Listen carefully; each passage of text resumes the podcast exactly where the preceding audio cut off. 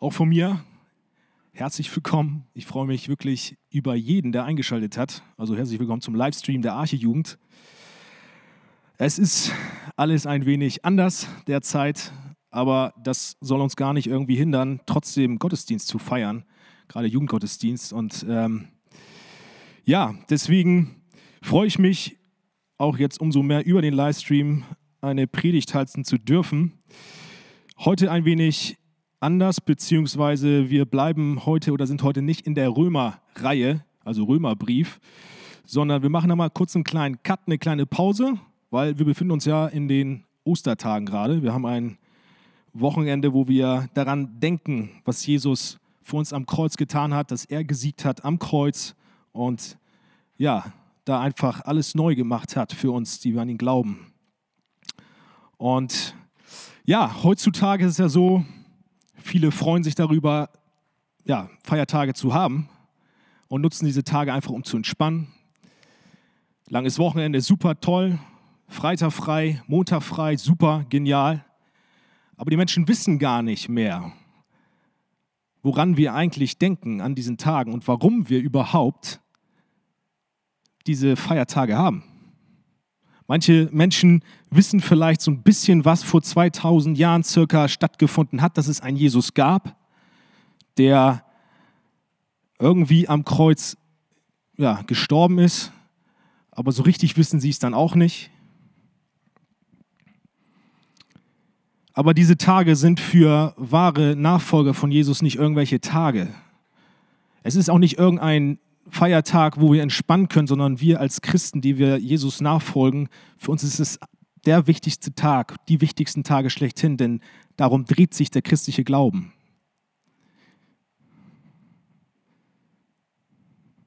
Und deswegen möchte ich heute über oder ja, über dieses Thema sprechen, über dieses Thema predigen, dass wir uns genau anschauen, was denn vor 2000 Jahren sich vor den Stadtmauern Jerusalems abgespielt hat. Deswegen heißt die Predigt heute die Passion Christi. Und vielleicht kennt von euch der ein oder andere den Film Die Passion und ihr könnt vielleicht ein bisschen was mit diesem Titel anfangen, der ist ganz schön heftig, ich weiß. Aber was die Passion bedeutet, ist eigentlich oder beschreibt den Leidensweg, den Jesus auf sich genommen hat. Das heißt, das ist der Zeitraum ab dem Moment, wo Judas Jesus verraten hat, Jesus gefangen genommen wurde und dann bis er am Kreuz gestorben ist. Das nennt man den Leidensweg von Jesus und so die Passion. Und damit wir so ein bisschen verstehen, wenn ich dann, bevor ich anfange, über Jesus zu sprechen, möchte ich erstmal, dass wir verstehen, was denn überhaupt dort passiert ist, beziehungsweise dass wir verstehen, was denn den Kreuzestod so auf, also so ausgemacht hat damals. Denn es war so, zur damaligen Zeit wurden im römischen Reich Verbrecher durch den Kreuzestod bestraft. Was den Kreuzestod so ausmachte, das war diese Brutalität. Er war besonders hart und erniedrigte den, die Opfer, die am Kreuz starben, auf eine ganz brutale Art und Weise. Denn bei dieser Hinrichtungsart bestand beim Verurteilten ein besonders langer Kampf, bis der Tod dann irgendwann eintrat. Das Ziel war von den Römern, dass der Verurteilte besonders hart leidet, gequält wird und gedemütigt wird. Somit schreckte er gleichzeitig dieser Tod aber auch die Bevölkerung innerhalb des Römischen Reiches ab, dass sie ja auch nicht sich irgendwie fehlverhalten, weil sonst am Ende auch dann plötzlich an dem Kreuz hängen. Und das wollten sie natürlich auch nicht. Diese Hinrichtungsform war so schlimm, so verachtet selbst vom römischen Volk, dass sie nicht an römischen Bürgern vollzogen wurde, nicht angewendet wurde. Sie war verboten, sondern nur an Sklaven oder Verbrecher, die nicht zum römischen Volk gehörten. Wie sah das aus? Es war nicht so, dass äh, direkt der Kreuzestod anfing, sondern vorher begann es sogar mit einer Art Geiselung, wo die Verurteilten, bevor erst die richtige Kreuzung anfing, ja, ausgepeitscht worden sind. Das heißt, es sah so aus, dass die, die Verurteilten ausgezogen worden sind, an einen Pfahl gebunden worden sind, dass sie nicht mehr Spielraum hatten, irgendwie sich zu bewegen. Und dann haben die römischen Soldaten mit einer Peitsche oder anderen Folterinstrumenten auf den Rücken von den Opfern quasi eingeschlagen. Das waren aber nicht nur irgendwie so klassische Peitschen oder sowas, sondern das waren zum Teil auch richtig krasse Sachen. Das waren peitschenähnliche Dinge, die dann aber mit kleinen Nägeln und mit so Knochensplittern versehen waren, sodass die, der Ausmaß oder das Ausmaß der Wunden viel, viel größer war.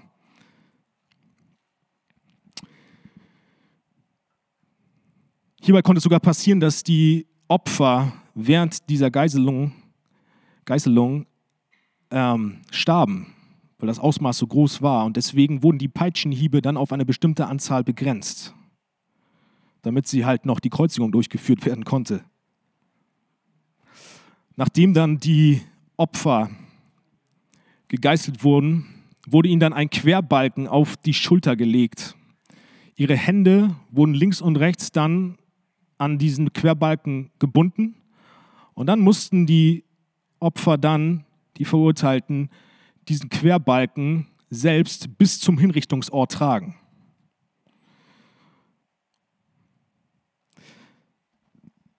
Dann war das so, dass am Hinrichtungsort angekommen wurden dann Nägel durch die Hände, beziehungsweise auch zwischen Elle und Speiche, die Nägel, also wurden sie an diesen Querbalken rangenagelt, wurden dann mit dem Querbalken an einen Pfahl, der schon ja, da stand, oder an einen Baumstamm hochgehoben. Dieser Querbalken samt dem Menschen wurde dann mit, diesem, mit dem Pfahl verbunden, sodass dann halt dieses klassische Kreuz entstand, die Füße wurden an den Baum oder an den Pfahl festgenagelt. Und so sah dann die Kreuzigung aus. Es wurde dabei aber darauf, darauf geachtet, dass auch ja nicht zu viel Blut verloren werden würde beim Opfer, beim Verurteilten. Und es wurden sogar Hilfestellungen gegeben. Das heißt, für die Füße etwas zum Abstützen, sodass ähm, nicht das ganze Körpergewicht beim Gekreuzigten an den Nägeln quasi hängt, sondern dass er sich irgendwie hochdrücken konnte, damit die Person noch atmen konnte, das Atmen leichter fällt.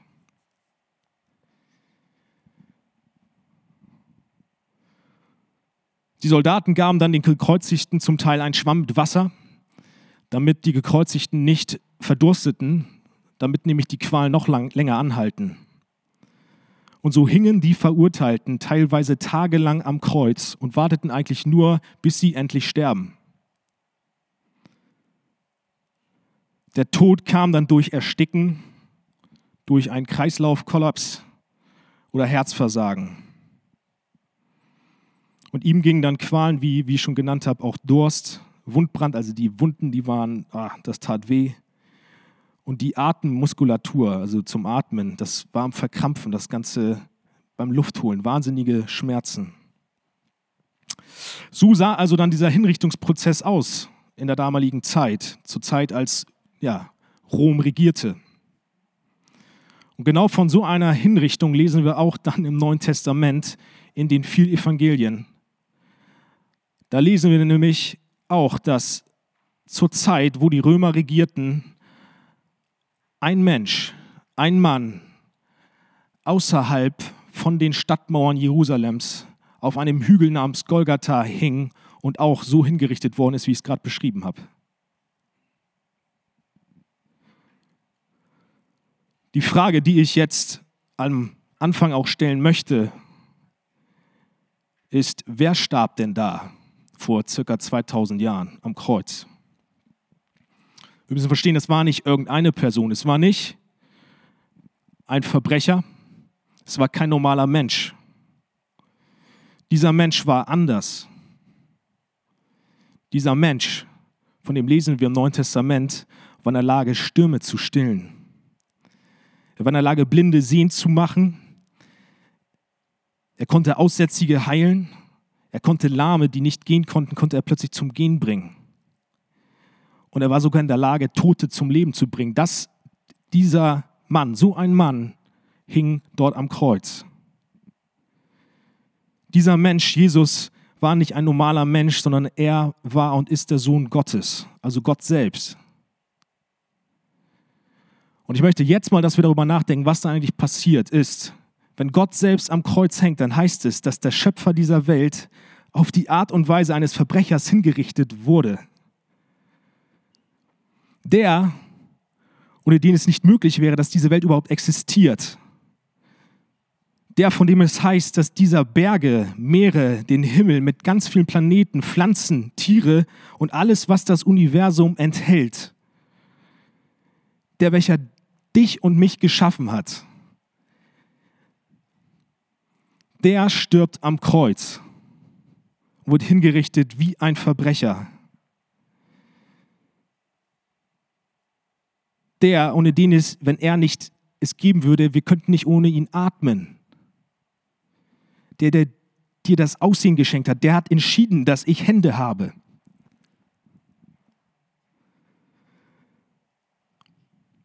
Dieser Schöpfer wird von seiner Schöpfung ans Kreuz geschlagen. Das ist eine verdrehte Welt.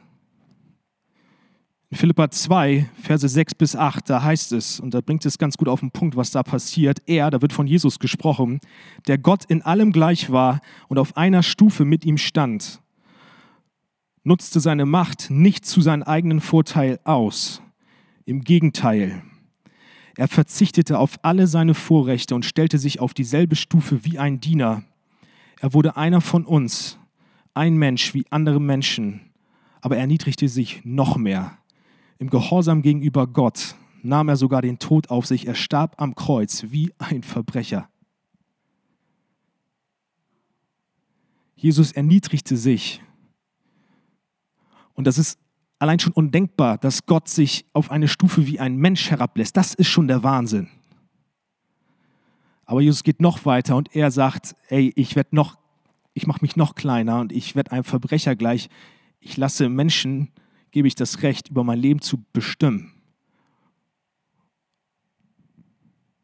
Er ließ sich demütigen und nochmal, der Kreuzestod war eine Demütigung schlechthin. Selbst Menschen fühlten sich dadurch gedemütigt aufs brutalste und der Schöpfer lässt das mit sich machen.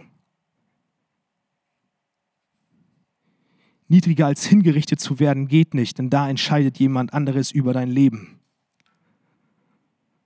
Und so lesen wir in Matthäus Kapitel 27 zum Beispiel von dieser Kreuzigung, nur dass ihr, dass wir sehen, was in den Evangelien davon steht, dass es wirklich geschehen ist. Matthäus Kapitel 27, ähm, ab Vers 26 lesen wir von dieser angesprochenen Geißelung, das Auspeitschen zum Beispiel und auch ähm, wie Spott mit Jesus vollzogen worden ist. Da heißt es nämlich, daraufhin gab Pilatus ihnen Barabbas frei. Und jetzt geht's los. Jesus hingegen ließ er auspeitschen und übergab ihn den Soldaten zur Kreuzigung. Die Soldaten des Gouverneurs brachten Jesus ins Prätorium und versammelten die ganze Mannschaft um ihn. Sie zogen ihn aus und hängten ihm einen scharlachroten Mantel um flochten aus Dornzweige eine Krone und setzten sie ihm auf den Kopf und drückten ihm einen Stock in die rechte Hand. Dann knieten sie vor ihm nieder und sie verspotteten ihn und riefen, es lebe der König der Juden. Sie spuckten ihn an, nahmen den Stock und schlugen ihn damit auf den Kopf. Nachdem sie so ihren Spott mit ihm getrieben hatten, zogen sie ihm den Mantel aus, legten ihn seine eigenen Kleider wieder an und dann führten sie ihn ab, um ihn zu kreuzigen. Jesus trug dann, was ich auch schon geschildert habe, diesen Querbalken selbst durch die Stadt hindurch, durch Jerusalem durch. Alle konnten ihn sehen, wie er blutig war. Und er trug sein eigenes Todesurteil quasi auf den Schultern raus auf den Hügel Golgatha. Und er war schon so schwach, dass er sogar selbst das Ding nicht mehr tragen konnte. Deswegen musste ein ganz normaler jüdischer Bürger ihm helfen beim Tragen. Und so lesen wir in Johannes 19, Verse 17 bis 19 zum Beispiel. Jesus trug sein Kreuz selbst aus der Stadt hinaus zu der genannten Schädelstätte. Auf Hebräisch heißt sie Golgatha. Dort kreuzigte man ihn und mit ihm zwei andere, einer auf jeder Seite. Und Jesus hing in der Mitte.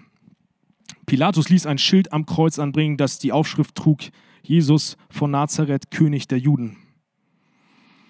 Und dann wird berichtet, dass Jesus ungefähr sechs Stunden dort hängt, unter Spott der Menschen in der Öffentlichkeit und dann nach sechs Stunden starb. Markus 15, 33 bis 37 zum Beispiel. Um 12 Uhr mittags brach in, über das ganze Land eine Finsternis herein, die bis 3 Uhr nachmittags dauerte. Um 3 Uhr schrie Jesus laut, Vater oder beziehungsweise in dem Fall mein Gott, mein Gott, warum hast du mich verlassen? Einige der Umstehenden sagten, als sie das hörten, seht doch, er ruft Elia. Einer holte schnell einen Schwamm und tauchte in den Weinessig, steckte ihn auf einen Stab und hielt ihn Jesus zum Trinken hin. Wartet, rief er, wir wollen sehen, ob Elia kommt, um ihn herabzuholen. Aber Jesus stieß einen lauten Schrei aus und dann starb er. Kurz geschildert, das passierte mit Jesus, dieser Kreuzestod. Jetzt ist die Frage, die ich stellen möchte, warum starb er denn? Beziehungsweise wofür starb er denn? Menschlich gesehen war es so, oder wenn wir es so betrachten, muss natürlich eine Straftat vorliegen, damit überhaupt diese Hinrichtung in Ordnung war. Es muss ja irgendwas vorliegen, dass Jesus gekreuzigt wird, hingerichtet wird. Das war bei Jesus aber ganz schön schwierig. Das war nämlich nicht der Fall. Und so suchten dann die Schriftgelehrten, also die Pharisäer, und wir, wir lesen in den Evangelien immer wieder gegen eine Gruppe, die ihn, ihn nicht ausstehen konnte. Und sie suchten irgendeinen Grund, ihm endlich anzuklagen, dass er endlich verschwindet und endlich stirbt. Und so war am Ende dann der Grund, den sie dann gefunden haben, dass er ja, ein Gotteslästerer ist. Und auf dieser Gotteslästerung stand nach jüdischem Recht die Todesstrafe. Also jüdisch gesehen ey, der lästert, der macht sich über Gott lustig, er kann sterben. Das lesen wir davon, lesen wir zum Beispiel Matthäus 26, 63 bis 65. Was nämlich das Ding war, Jesus behauptete, der Sohn Gottes zu sein, was für, die, für sie diese Lästerung ausmachte. Denn sie, also die hohen Priester, Schriftgelehrten, die religiösen Führer, waren alles andere als von der Göttlichkeit von Jesus überzeugt. Sie hatten zudem auch so ein ganz anderes Verständnis von einem Messias. Sie warteten ja wahnsinnig doll auf einen Messias, also einer, der kommen wird, um wieder Macht herzustellen, politisch gesehen. Das dachten die Juden. Aber Jesus lebte ein ganz anderes Messiasbild aus, als sie das irgendwie in ihrem Kopf ja, vereinbarten. Anstatt dass Jesus wieder politische Macht herstellte, predigte er von Buße, also von, davon, dass Menschen ja, von Sünden ablassen sollen und sich Gott zuwenden sollen. Jesus stellte mit seinen Aussagen, die von Wahrheit durchtränkt waren, die religiösen Führer der Juden bloß, indem er ihre heuchlerischen Verhaltensweisen aufdeckte. Und diese wurden dadurch im Stolz gedemütigt. Sie wurden neidisch auch auf Jesus. Und deswegen versuchten sie unbedingt, irgendeinen Grund zu finden, damit endlich Jesus stirbt. Das Problem war, dass diese Anklage dann aber nicht unter dem römischen Gesetz so gültig war. So sind dann die hohen Priester mit Jesus zum Statthalter, also zum, zum Chef quasi, zum eingesetzten na, Gouverneur von Jerusalem gegangen. Also Rom hat quasi ihn da dahingesetzt als, als politischen Bewacher quasi für Rom in Jerusalem und haben ihn dann angeklagt und gesagt, hey, bring doch Jesus um. Lass ihn kreuzigen, bestrafe ihn. Aber der Pilatus, so hieß er, hat da keinen kein Grund gesehen. Er hat keinen Grund gesehen, Jesus umzubringen, weil er unschuldig war in seinen Augen. Aber am Ende war das Volk auch da und hat so sehr den Tod von Jesus gefordert. Und da Pilatus einen Aufstand befürchtete und vermeiden wollte vom Volk, ließ er dann Jesus doch kreuzigen. Wir sehen also den menschlichen Grund der Kreuzigung, oder historisch gesehen könnte man sagen, wurde Jesus unschuldig oder aufgrund von, von der Falschheit der Priester zum Tod verurteilt und der Gotteslästerung angeklagt. Das Ding ist, der wahre Grund ist nicht, dass da irgendwelche Menschen oder dass aufgrund von menschlicher Macht oder menschlicher Entscheidungsmacht Jesus am Kreuz gestorben ist. Jesus sagt selbst zu Pilatus, also zu diesem Statthalter in Johannes 19, Vers 11, dass dieser, also Pilatus, keine Macht über Jesus hätte, wenn diese ihm nicht von oben her gegeben wäre. Es war also nicht das Volk und Pilatus, welche mit Jesus machen konnten, was sie wollten. Nein, Pilatus hätte niemals Jesus verurteilen können, wenn nicht jemand Größeres das Go gegeben hätte. Wenn Gott persönlich nicht das Go gegeben hätte, also Jesus selbst, dann hätte wäre Jesus nicht gestorben.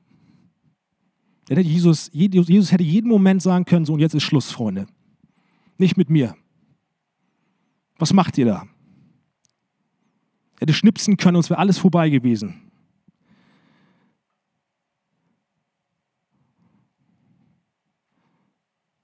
Aber Jesus wollte das tun. Er wollte den Willen des Vaters und so auch seinen Willen durchziehen und am Kreuz sterben. Und so lesen wir in den schon genannten Versen von Philippa 2, Verse 6 bis 8. Und ich lese nochmal vor. Er, der Gott in allem gleich war und auf einer Stufe mit ihm stand, nutzte seine Macht nicht zu seinem eigenen Vorteil aus, im Gegenteil. Er verzichtete auf alle seine Vorrechte und stellte sich auf dieselbe Stufe wie ein Diener. Er wurde einer von uns, ein Mensch wie andere Menschen, und er erniedrigte sich noch mehr. Im Gehorsam gegenüber Gott nahm er sogar den Tod auf sich. Er starb am Kreuz wie ein Verbrecher. Was ich hieran deutlich machen möchte, ist, dass Jesus hier selbst aktiv wird. Jesus verzichtete. Jesus stellte sich auf dieselbe Stufe wie Diener und er nahm den Tod auf sich. Er nahm den Tod freiwillig auf sich. Es war nicht etwas, wozu er genötigt wurde und er musste auch nicht davon irgendwie überzeugt werden. Nein, er wollte das unbedingt tun. Die Frage ist, warum wollte er das denn unbedingt tun? Warum nahm er das Ganze in den Kauf, sich so demütigen zu lassen und so zu sterben? Was trieb ihn an? Und dazu habe ich mal Hebräer 12, Vers 2 rausgesucht. Und da heißt es, da gibt es einen Grund. Da heißt es nämlich, Jesus starb am Kreuz um der vor ihm liegenden Freude willen. Und dann heißt es da weiter, er erduldete das Kreuz und er erachtete die Schande, also die Schande heißt dieser Tod am Kreuz, diese Demütigung, diese Qualen, diese Schande erachtete er für nichts im Vergleich zu dieser Freude, die vor ihm lag. Also Jesus hatte eine Freude, er hatte irgendwas vor sich, eine Freude, die so groß war, dass ihm diese Schande, dieser Spott, diese Schmerzen völlig egal waren, weil die Freude viel, viel größer war.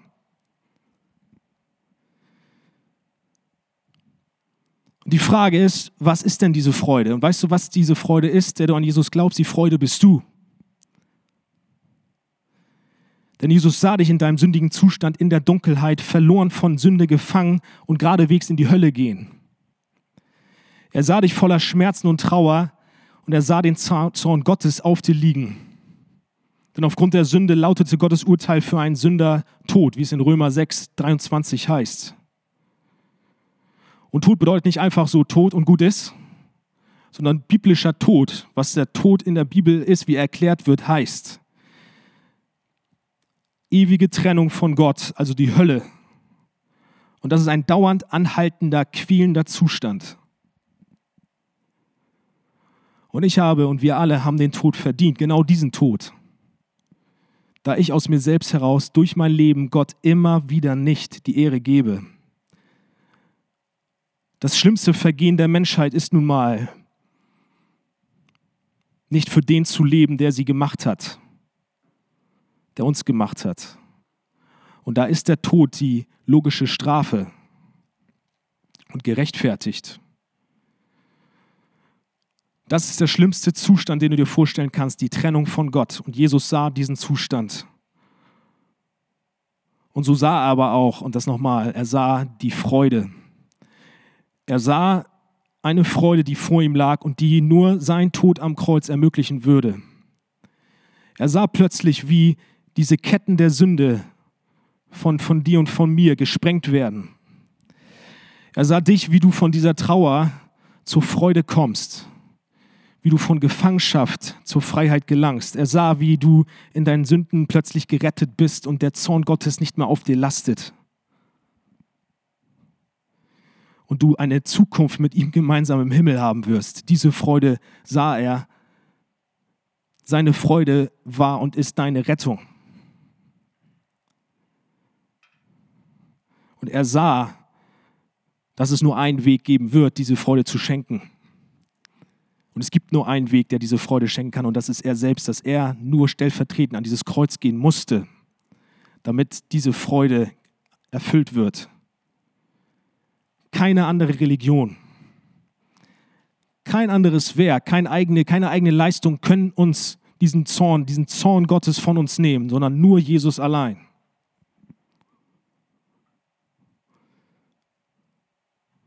Und so nahm er die Strafe auf sich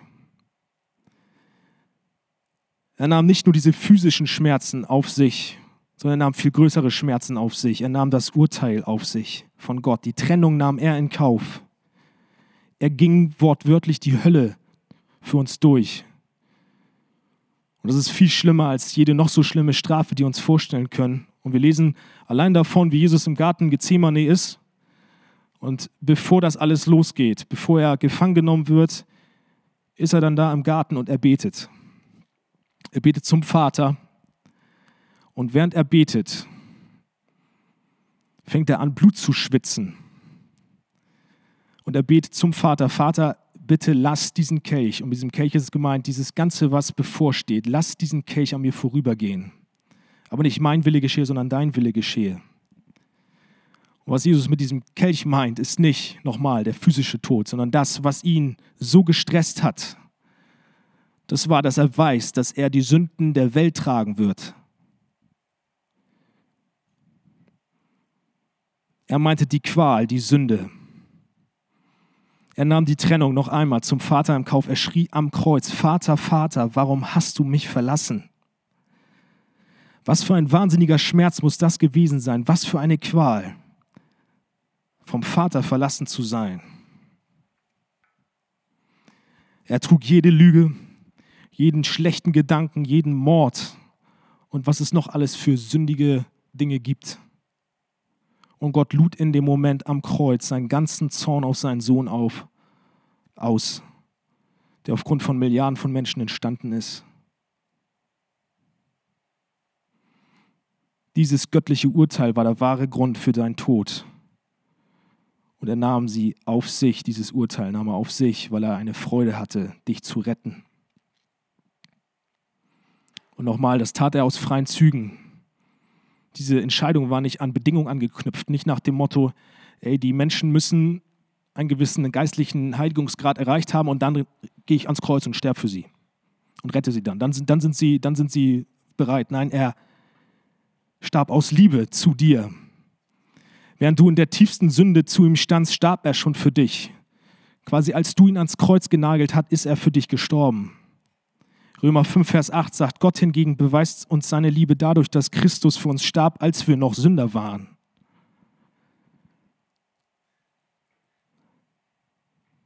Also denke nicht, dass du nicht zu Jesus kommen kannst, wenn du so viele Sünden hast, sondern ich sage dir gerade, weil oder in diesem Zustand sollst du zu Jesus kommen. Du musst dich nicht verändern, um zu Jesus zu kommen, sondern er verändert dich.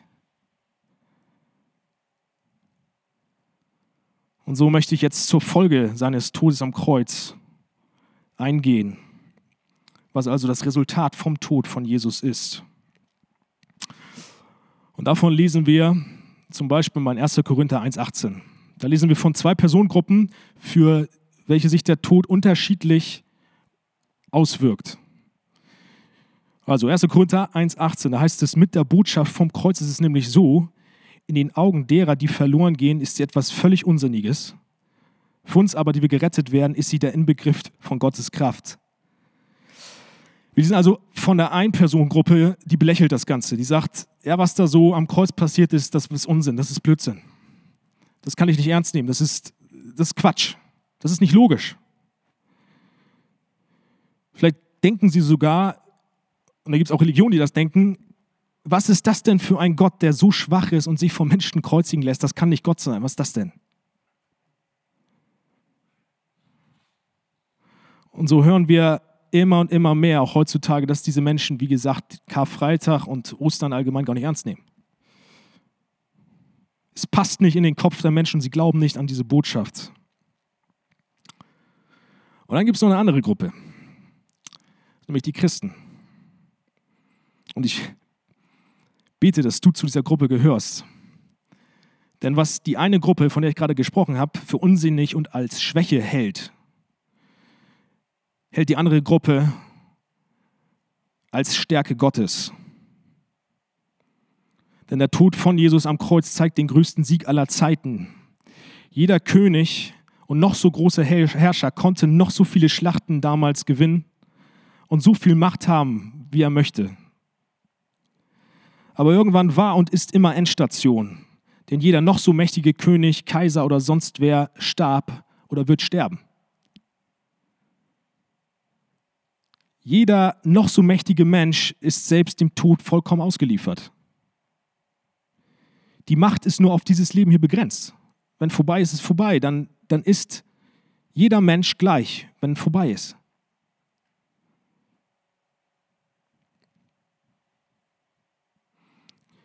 Jeder ist, jeder Mensch, egal wer, ist am Ende aus sich selbst heraus dem Tod, von dem ich schon gesprochen habe, diesen, dieser Trennung von Gott, völlig ausgeliefert.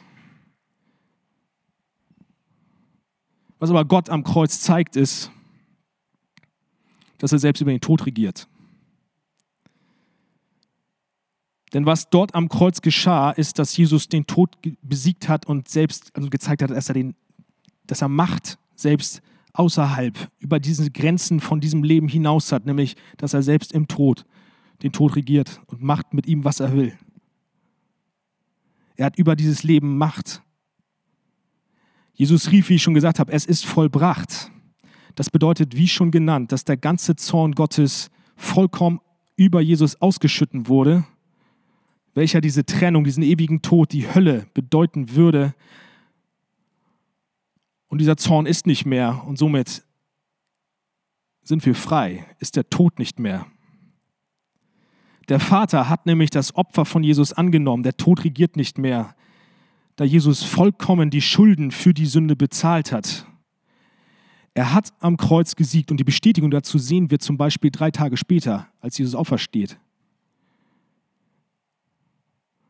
So lesen wir in 1. Korinther 15, Vers 55, der Tod ist auf ganzer Linie besiegt. Und dann so ein schöner Ausruf, Tod, wo ist dein Sieg? Tod, wo ist dein tödlicher Stachel? Jesus hat gewonnen, hat gesiegt und der Tod hat keine Macht mehr. Das Einzige, was du und ich nun tun müssen, ist, an dieses Opfer von Jesus zu glauben, dass er gesiegt hat. Wir müssen es an Glauben annehmen und auf Jesus vertrauen, uns quasi an Jesus förmlich festklammern. So wird das Kreuz zu deiner Befreiung von diesem ewigen Tod. Und dann wirst du sogar leben, selbst wenn du stirbst. Die anderen jedoch, das ist halt eine drastische Formulierung, die auch Paulus hier nennt. Die nämlich das Kreuz als Unsinn betrachten, als Quatsch. Die werden von Paulus als die Verlorenen betitelt. Das heißt nichts anderes, als dass noch der Zorn auf diesen Menschen lastet. Da sie dieses Opfer von Jesus nicht annehmen.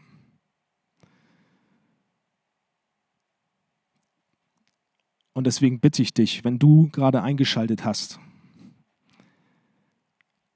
und du dieses Opfer, diesen Tod von Jesus als unsinnig betrachtest, bitte ich dich von ganzem Herzen, dass du diese Meinung nochmal ganz, ganz, ganz akribisch überdenkst. Komme du jetzt, genau jetzt in diesem Moment zu Jesus und bitte ihn um Vergebung.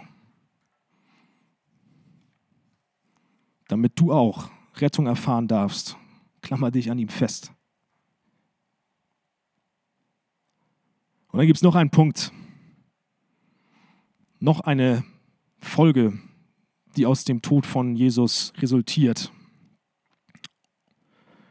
Denn dieser Sieg am Kreuz wird auch damit bestätigt, dass Jesus vom Vater erhöht wurde.